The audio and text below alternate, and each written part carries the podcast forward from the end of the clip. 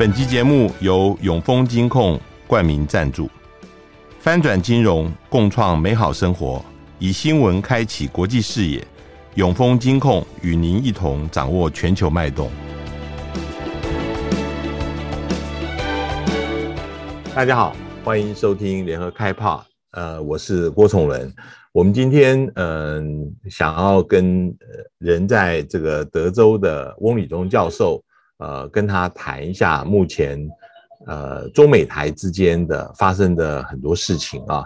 那翁教授现在是美国德州呃 Sam 休斯顿州立大学的政治系教授，呃，他呃是从台湾出生的。能不能先请呃翁教授呃跟我们呃首先欢迎翁教授来到郭崇的会客室。是崇文兄好啊！线上的所有的朋友们，大家好，很荣幸有这个机会。我我，想先请翁教我翁教授谈一下，因为呃，我知道您之前呃也是从台湾这边毕业，然后在出国之前呃，我听说好像也从事过新闻工作。为什么现在呃转换到学术的这个跑道？呃，你现在又关心的是什么样的一些议题？是？是，首先是很感谢有这个机会哦。那我确实在从从事学术工作，到美国来从事学术工作、求学，然后留下来教书之前呢，在台湾是从事新闻媒体的呃工作。我是跑政治线的记者，跟很多的这个呃政治记者一样，每天都在立法院、在总统府、在外交部做这个呃这个呃追逐着政治人物哦，来追追追着问问题。那当时呢，就觉得这个工作很有意义，因为都在新闻的浪浪浪潮上面走。总是得到最新的资讯，但是同时也觉得，也许可以希望自己，期许自己可以做除了新闻工作，转转述别人的话，报道新闻之外呢，看看有没有办法。得到呃有一个更自己的进修，然后看看未来能不能为台湾做更多的事情哦。所以当时就毅然决然就决定来出出国来念书。那人生很多的因缘际会，那刚好呃念完书之后有机会留下来，就在美国取得了教职，所以就目前呢就在美国教书。可是因为也是教书的关系，自己做的一些研究案，包括了我一开始是做选举研究，慢慢转向国际政治，尤其是民意调查跟所谓的。国际政治之间的这个联动的关系哦，所以现在做主主要做的研究呢，就在了解这个亚洲地区的局势跟整个所谓的台湾的民意怎么来看待国际事务。那当然也做了一些跟国会相关的研究，所以我现在每个月到国会去做一些访谈，也因此知道了更多关于台湾，尤其是美国国会到底怎么来看台湾，蛮有趣的。所以，我们今天呃也会跟呃翁教授特别谈到，就是最近大家最非常关心的台湾政策法。但是在这个之前呢，呃，我想要先呃谈一下最近的新闻，就是美国总统拜登最近在六十分钟的专访里面，他呃又一次又提到，如果大陆武力犯台的话哦，美国会呃美军会介入。这个跟乌克兰的情况又不一样，乌克兰。美国军队是没有介入的。他说美军会介入捍卫台湾呢？你怎么解读他的呃第四次这样子讲？那外面很多人在评论说，这意味着美国政策是从战略模糊朝向战略清晰来移动。你又怎么看？是拜登总统，就像崇文说说，呃，崇文说兄所提到的，这是第四次了。第四次就很难说他是失言或者是不小心说出来。所以其实讲到第四次，我们可以解读为说，拜登总统现在呢，确实在自己的立场上或者是心意上面，大概已经决定要对中国采取更强硬的态度。那当然，他的对话的对象是不只是对中国，也对美国内部，我们要综合来考量。对中国呢，为什么采取更强硬的态度？他不会，美国大概不会把所谓的战略。清晰明白的这样说，但是确确实实是朝向这个方向来移动。它的传递的呃传递的目的是，美国现在打算以现在仍然有的这个优势，传递给中国一个强势的讯号，就是我的底线，我想要把底线推到让让中国往后退哦。所以其实拜登总统现在传递的传递出来的强势讯号是说，我们在中美之间，尤其在针对的台湾问题上面，是要求中国往后退的。那当然，他的盘算是因为美国的情报也好，或者是现在美国所掌握的所谓的底气，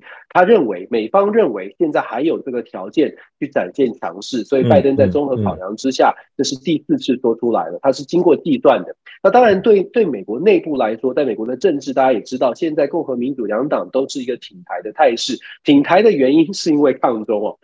因为对中国的态度，大家是表现的是想要强势的，所以没有人想要退让。在这种状况之下，你要再把选举的呃形势、选举的因素考量进去，拜登当然要带着民主党表现更强势的，在民主党的带领之下，美国是不会输给中国的。所以对中对美其实都有。有呃需要更强势、更清楚的表达立场的这个动机哦，这这也是为什么我们说在针针对台湾的话题，怎么好像这个跟过去不太一样，其实是有背后的原因。那主要的就是说，现在美国确确实实觉得现在还有优势的情呃时候呢，是需要去比较清楚的把往中国往后推一些的。嗯，好，我我想呃。这个就进入这一次我们访谈最敏感的地方，就是战略模糊，我们怎么样定义啊？其实，呃，战略模糊，呃，我想翁教授非常了解，是一体的两面。这里面有一面就是说，呃，美国会让中国大陆来猜测美国会怎么样子来反应，呃，从而吓阻啊、中国大陆的对台用兵。但是另外一面是让。让台湾这边会猜测美国会怎么样反应，呃，来阻止台湾会走向台独，尤其是不要让呃台湾有一张空白支票。但是这一次拜登说，呃，是台湾对他们的独立有自己的判断，让台湾自己来决定。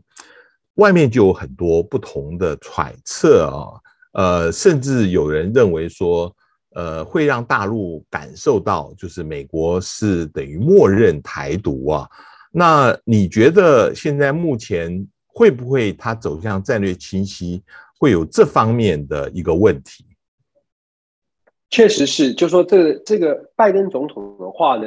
会让大家有不同的解读，尤其是从台湾的角度谈到了。对于台湾未来的独立，美国不支持，但是感觉起来留下一个空间，好像不支持也不反对，也不好像不是完全的反对说台独哦。但是这个要解读，从这种乐观的角度解读，我们为什么说乐观呢？有些朋友可能觉得很兴奋，可是如果特过分乐观的解读，可能就会忽略掉，其实美国打的这张牌主要是面对中国而去哦，并不是要鼓励鼓励台湾独立。所以针对中国而去，为什么说针对中国而去？战略模糊就如同陈文说所说的，战略模糊的目的是要让对方猜测，主要的对手要猜测。所以战战略模糊，他虽然讲说战略模糊，而且战略模糊过过去都一直在讲所谓的一中政策，现在让中国大陆想要传传递给中国这个大陆的讯息呢，是说一中政策我没有改变一中政策，但是我解读的一中政策跟你解读的一中政策看起来有一些差距哦，你要去思考，你要去猜我现在的一中政策到底已经推到了什么样的。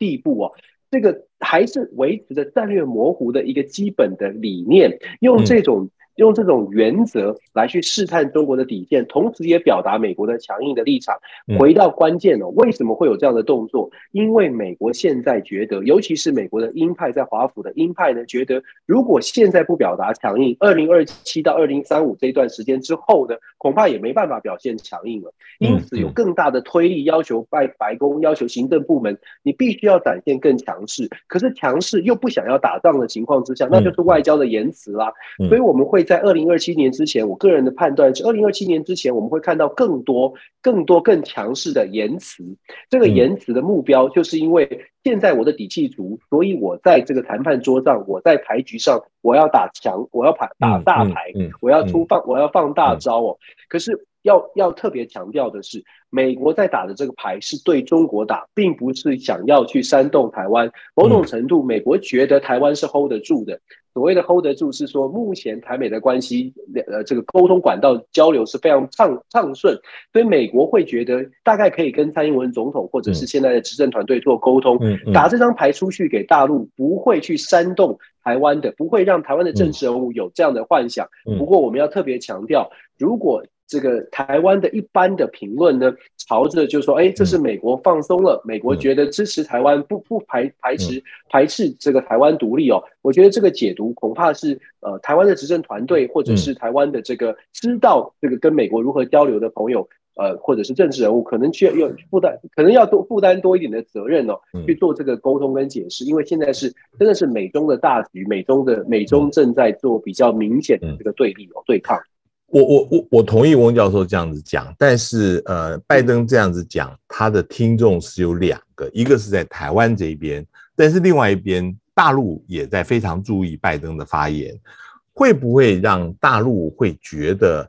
美国已经放弃了过去他反对台独的立场，因为我看到大陆外交部的发言人有非常强硬的一个发言，说美方言论严重违反一个中国原则啊，呃，严重违反美国做出的不支持台独的承诺，呃，这个说法其实比以前呢都要强烈。那嗯，这个事情我看现在呃接连的。Kirk Campbell 啊，跟呃苏利文啊都出来要缓颊，希望说呃总统的政策仍然是不变的。尤其是今天苏立文又特别提到，就是说他如果是要改变政策，他一定会明说。那呃，那究竟这个拜登这样的说法，呃，就像你说的，当然是因应现在国会里面非常强势的，就是抗中反呃保台的一个说法，但是。你这样子的政策陈述，好像是进两步退一步，会不会引起混淆呢？你你怎么看呢？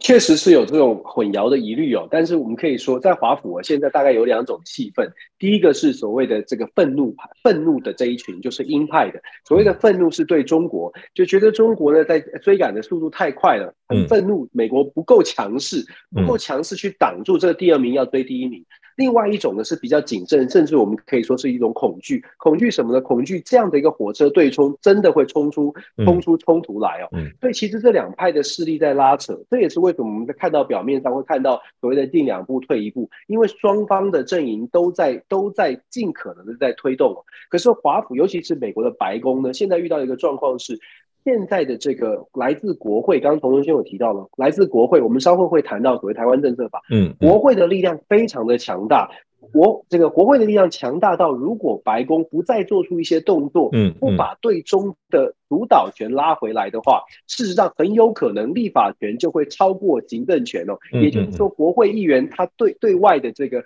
好像掌控了整个美国的最终的政策的方向，由美国国会来主导，这个是。拜登不想见到，行政单位是不想见到。我们知道美国三权分立，所以白宫要如何能够把这个对中政策拉回白宫自己的手上，很很无奈的，又或者是说在策略上就必须展现的比百比国会呃来得更强势，或者是更有更有决断力。这一点呢，也是拜登现在拜登团队在考量的。这也是为什么我们会看到，好像拜登冲得很前面，然后赶快再用国务院再用各种的官员的说法。说法把它拉回一中政策的原则，现在的目目标除了去除了是对中国对话之外，国内的政局哦，尤其是白宫现在怎么样来 hold 住他的最终政策的这个掌舵的权利，我觉得这也是拜登的考量之一。那当然，这也是为什么我们会看到这个好像对中会更加的强硬。那当然，更重要的是，就像我刚刚其实提到的。美国在目前仍然从军事的情报，才从政治的这些情资收集起来的。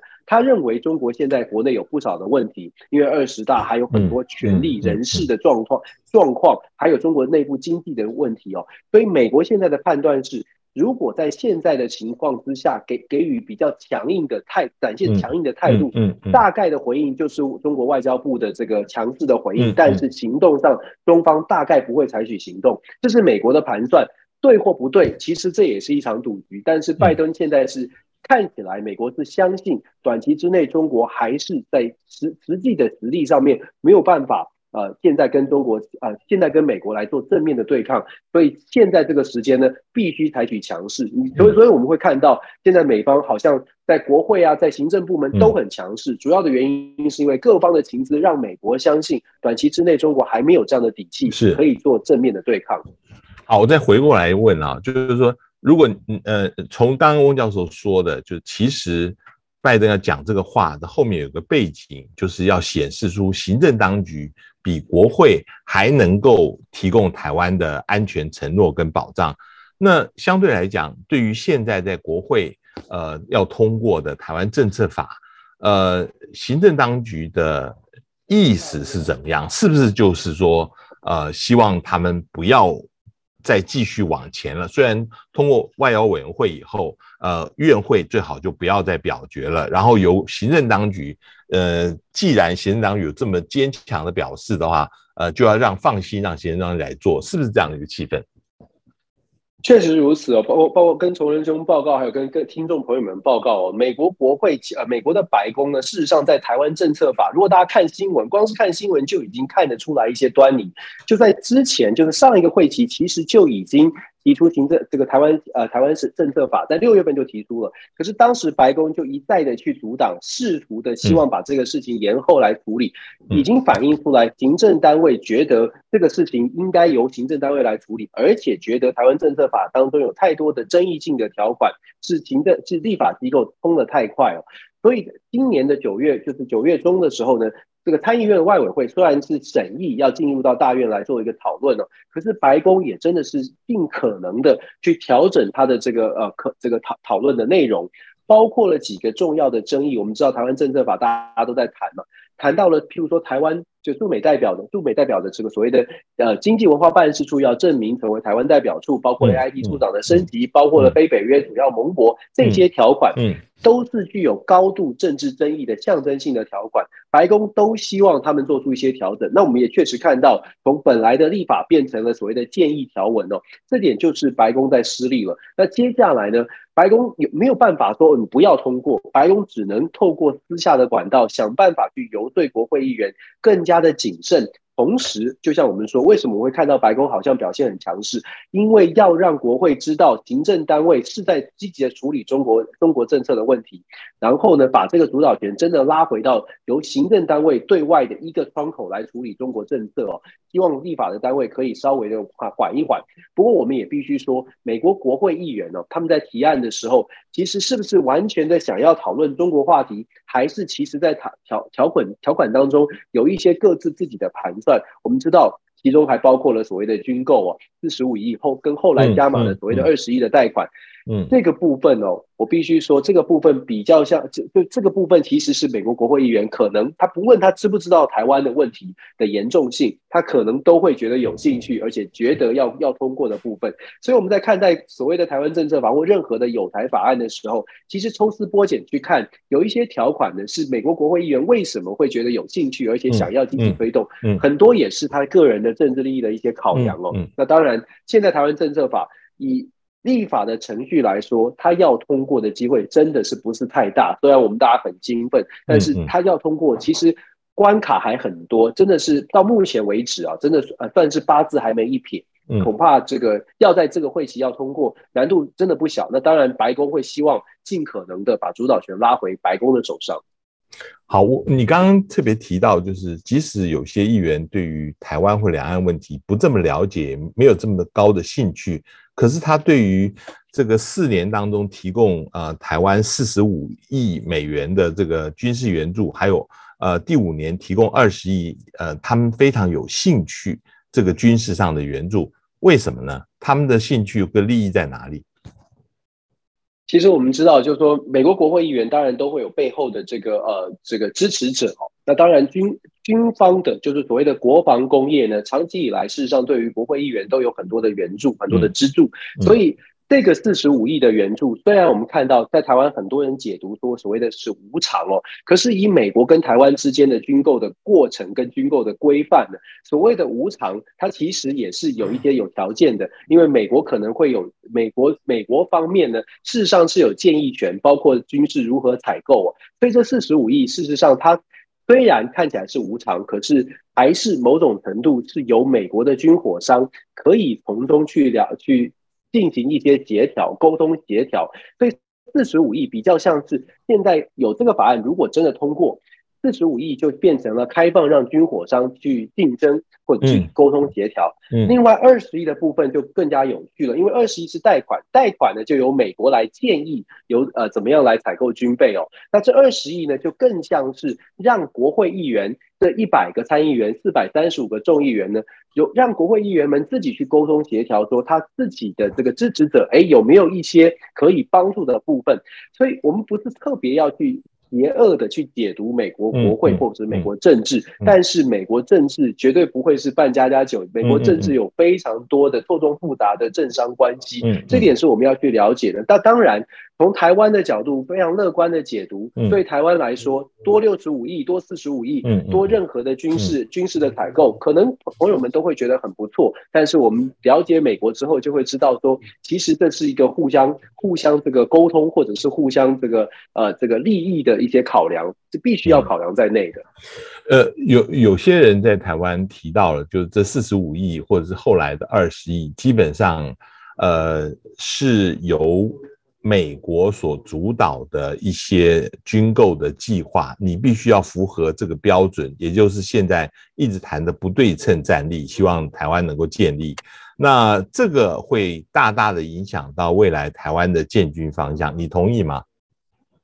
我同意，因为我们现在在美国确实听到的消息都是如此哦。我们听到什么消息呢？我们听到包括智库，包括了这个美国一些这个有机会跟国会的交流呢。都在谈这件事情，谈什么事？谈台湾的自我防卫其实不足，台湾自我防卫没有决心，或者台湾的国防政策呢，方向跟美国所设想的不太一样。美国所设想的是什么呢？美国现在我们在媒体上已经看到了各类型的兵推越来越多。为什么？因为台海的冲突在美方的眼中是感觉起来是非常这个可发生的可能性越来越高。既然发生的可能性越来越高，就必须思考，如果冲突发生会是什么样的局面呢？目前看起来，从各种兵推，我们也可以非常从细节可以看到，现在兵推在推的是什么？在推的是战争发生，而且发生在哪里？在台，在台湾本岛上。嗯，嗯，基本上美方所设定的是，那个呃，双方的两岸的军事差距已经差距到恐恐怕没有办法决战境外。我们理想的状况是所谓的决战境外，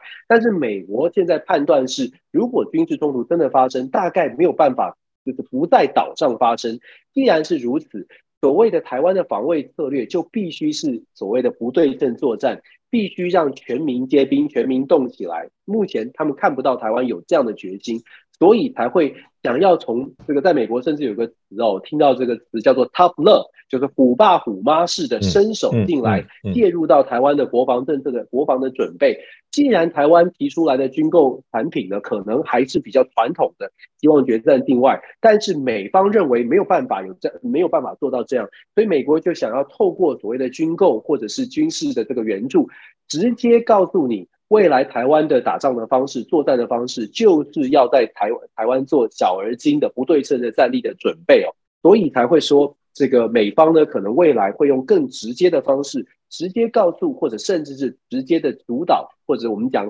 讲的婉转一点，叫做建议台湾应该要如何来做自自我的防卫的准备跟防卫的这些策略哦。这个其实从台湾的角度来说，可能真的要大家要去思考的是，如果美国要强力的来主导这件事，这些台湾的防卫，那台湾到底应该如何看待？是不是我们真的就是全盘接受？是不是我们就完全没有发声的机会？目前看起来，看起来美国是很强势。而且目前看起来比较令人担心，或者比较需要去台湾，真的是需要思考的是，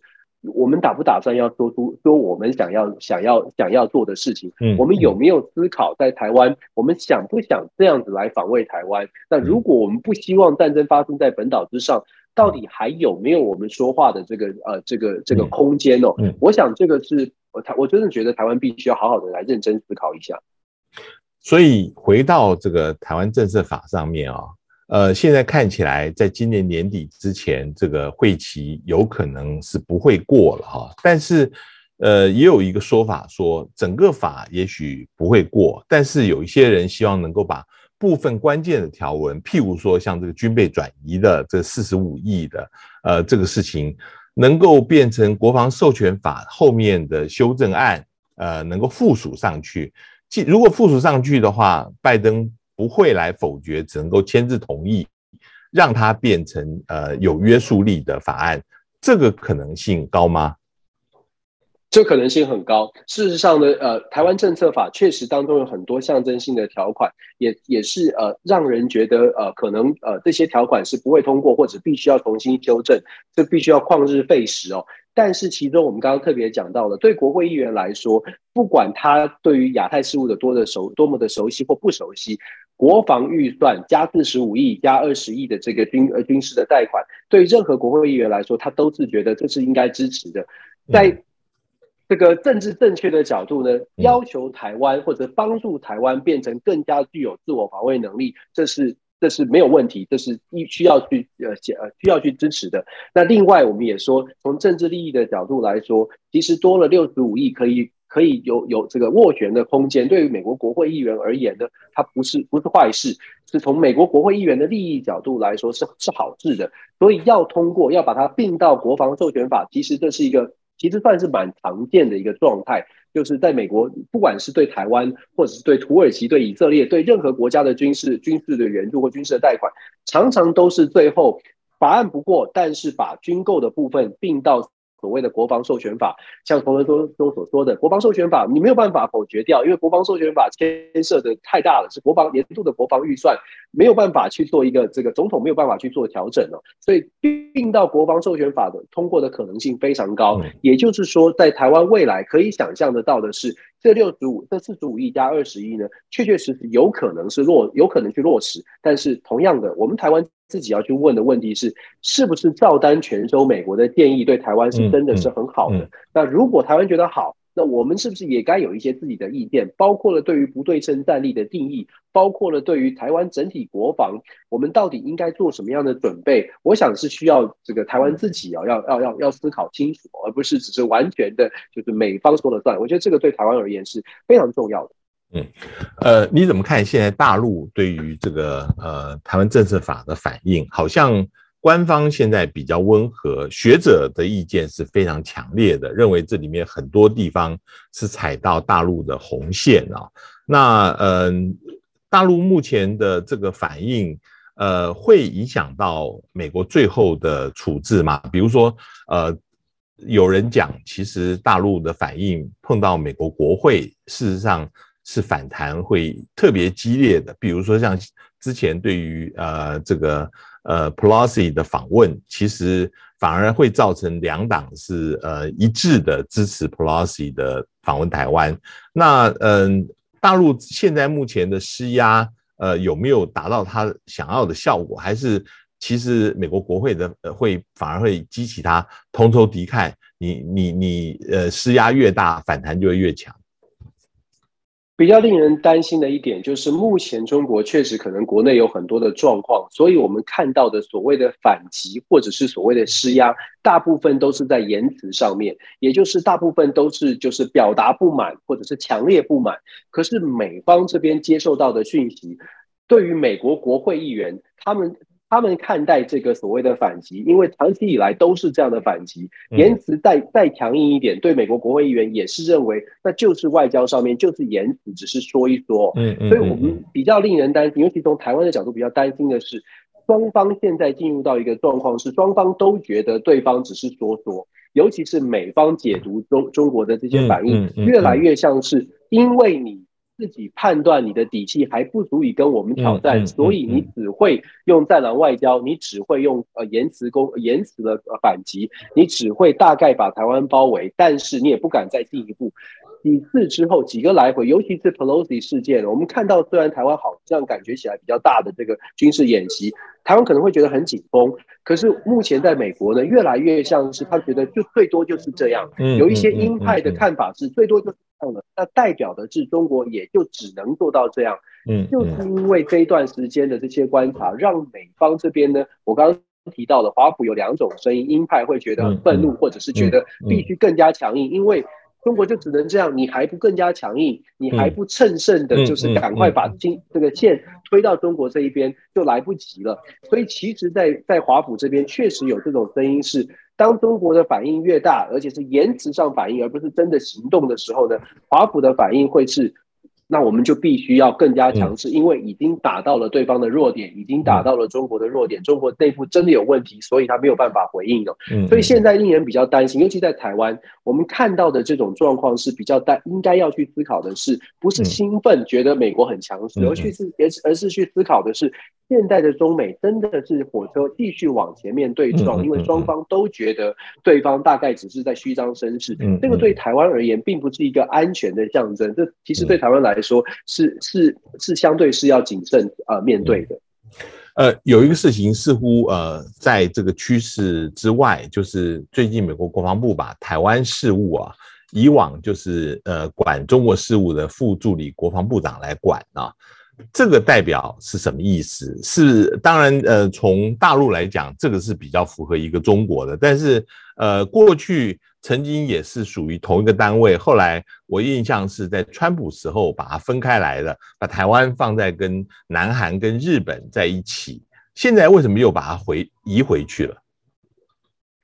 川普时代，我们先说这件事情哦。川普时代比较像是政治上面一个动作，好像是用这种政治的动作去行去去行作，说哎，美国对于台湾是跟这个中国大陆来分开来处理。现在最近的五角大厦的这个动作呢，其实台湾的解读，我看到的一些解读，可能可能有一点落差，跟我收到的讯息有一点落差。为什么这么说？其实五角大厦现在在做这样的动作，是因为中美之间真的盘算战争有可能发生。嗯，所以台湾既然是中美战争的前线，就必须要合并来处理，是以战争做准备的情况之的考量之下，把台湾并到中国事务的这个 table 来处理哦。对我一样的，我们我们看到的是担心。我们看到的是，现在真的觉得中美要战争。那为什么我们特别说这样说？因为近期在华府呢，不再是讨论说中美之间的冲突会不会发生，而是在讨论，好，而且是非常认真的在讨论美国到底是不是 capable，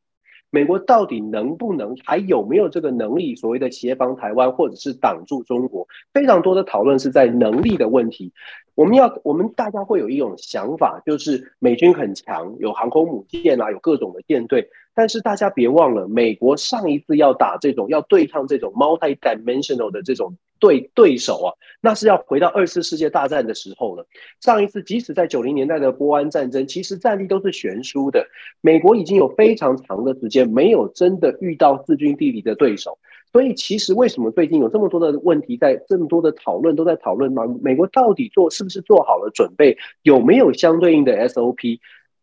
现在目前的答案是还没有，嗯，还没有真的做好了所谓的全面冲突的准备。嗯，这也就是告诉我们说，为什么要把台湾呃的 portfolio 移到所谓的中国的 program 下面？主要的原因是因为现在必须从全盘的考量，如果中美真的要发生军事的冲突，整个五角大厦相关的人士在这个台海的冲突当中，你你的所有的专家、所有的这个战略的这个所有的负责的人都必须要统筹来做一个任务的编组。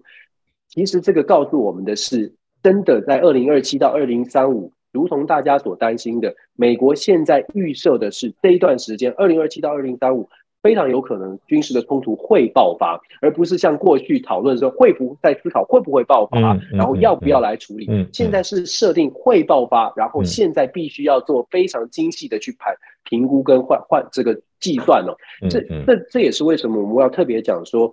台海的局势现在能不能够踩刹车？如果中美不踩刹车，那台湾自己有没有办法喊一喊声音？有没有办法表达出我们不想啊？我们我们不想要成为战场。我这是我们在华府，尤其是在作为台湾人在第一线，会觉得听到这么多的讨论，我常常常常会思考，就是说我们到底要怎么样让中美之间停下来？就是现在这种大国的对冲。大家都很很很很很亢奋，尤其是我们说在像是鹰派的，会很亢奋，说不行，现在就要压制。我们说修昔底德的陷阱呢，真的是非常多人在讨论，而且看起来也真的是朝向这样的方向去前进。只不过现在的台湾有没有这个理智，冷静下来去扮演这种，不要说刹车了，至少要表达出声音，说我们其实不想，我们其实一点都不想成为战场。我比较担心的是在解读上面，我们。还是朝向比较各自有立场的解读说，说啊，美国力挺台湾，所以我们很放心。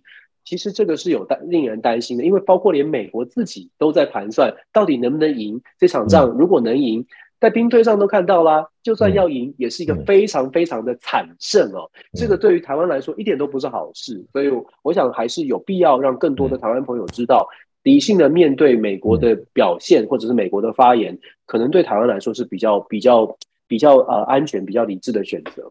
我我最后呃有两个比较未来性的问题，就是说呃一个是呃十一月初的那个其中选举啊，这个会对于美国的中国政策产生什么样的影响？比如说有人讲呃，如果真的这个民主党输掉了众议院跟参议院的话，拜登是不是只能够更强硬，不可能对中国大陆让步？那呃，还是说现在整个情况有改观？也许呃，这个民主党的气势有回来，你怎么看呢？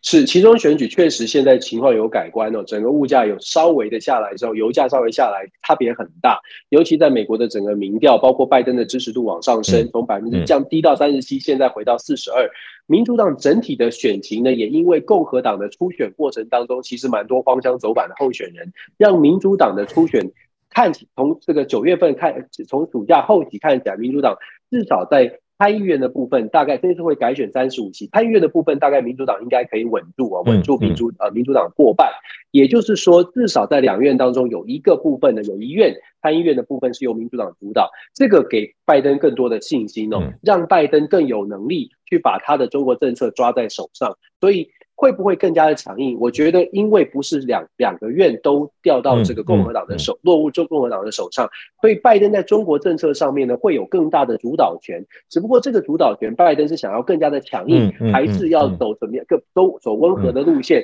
这个就由拜登来决定。但是至少我们可以确定的是，有了一院在手的拜登呢。呃，至少可以稍微理性一点。我们真的要担心的不是拜登，我们其实真的比较担心的是，拜登如果到二零二四年之后不是拜登，哪一个走美国目前看起来台面上的政治人物，真的能够处理好中国问题哦？不是要褒奖褒扬拜登，而是我们看起来相对来说，拜登还是我们觉得比较安全的、安全的一个位美国总统哦。如果换上贺锦丽或者是任何共和党的呃目前台面上的政治人物。恐怕这个局势会更加的扑朔迷离哦，所以这个是我我这个是我们必须要认认真思考。好，我我我最后一个问题想问，就是说你刚刚讲描述，就是美中现在好像是在火车对撞哦，但是这里面是不是还是有一些可以控管的一个余地？尤其是呃，现在比如说十一月中旬，呃，在 G20 的会外，是不是还是有可能有拜习会？呃，会举行。那当然，有些有些人讲说，现在很多沟通的管道都已经断了，呃，整个筹备现在也看不出迹象来，呃，所以可能呃开不成了。你怎么判断这个事情？首先，我们先从美国这边来说，拜登是想建的，而且拜登已经公开说他建是 OK，他没有问题哦。就是说，对于拜登来说，建习近平不是一个问题。现在的问题是习近平要不要建？那美国现在的盘算呢？是现在美国仍然有优势，同如同我们刚刚所说的，嗯，美国现在算计的是他现在仍有优势，所以他要用强势的力量压着中国。那中国就是呃，呃，这个中国大陆这边呢，大陆这里，习近平他是不是真的？就是如同美国所说，它的内部经济的压力，包括政权人事的更迭、人事的这个压力，是不是真的像美国所想象的这么的紧绷，让他自己好像有点 hold 不住阵脚，必须要低头？这个是我们目前还在估算当中，还不确定的。可是可以确定的是，拜登想见，那习在二十大之后愿不愿意去见拜登，这个就是要看，真的要看习近平怎么判断了。但是美国是。美国是非常想见，这个毫无疑问。美国是希望透过这个拜习的见面，至少呢去试探一下下一下一波的政策应该要怎么打，到底是强势比较好，还是其实已经中国已经做出一些退缩？其实我们看最近的，就是在中俄之间的关系，其实是美国非常关注的一个焦点。中俄到底是走得比较近，还是中俄之间有拉开一点距离？目前。目前看起来，中俄之间的距离好像没有那么近哦，好像有点有一点点拉开。这个对于美国来说是一个是一个正向的符号，也当然从美国的角度来说，中俄拉开的距离代表中方还是大陆方方面呢，可能还是有一点忌惮，可能还是有其他的 concern，所以必须要跟俄罗斯保持一点距离。这个 concern 就强化了拜登政府觉得我现在可以强势一些，因为中国可能有一些问题是他们现在正在面对的。这个时候我的强势可以逼着习近平去做一些重新的考量，包括十一月跟拜登的见面哦。所以我觉得现在看起来，我我个人会觉得拜登呃要见是没问题，那问题是习近平到底是不是呃愿意去见，或者是习近平是不是也有一些压力必须要见？我觉得我个人判断这个。见面的机会是蛮大的。嗯嗯嗯，非常谢谢。呃，今天这个呃，跟翁教授呃谈了，就是美中台的三边关系，事情现在特别多啊，所以呃也非常感激这个翁教授给我们呃有一些新的一些看法跟刺激。谢谢翁教授，很感谢，很荣幸有这个机会，谢谢大家，也谢谢各位听众的收听，我们下次见。网搜寻 VIP 大 U 点 .com 到联合报数位版看更多精彩的报道。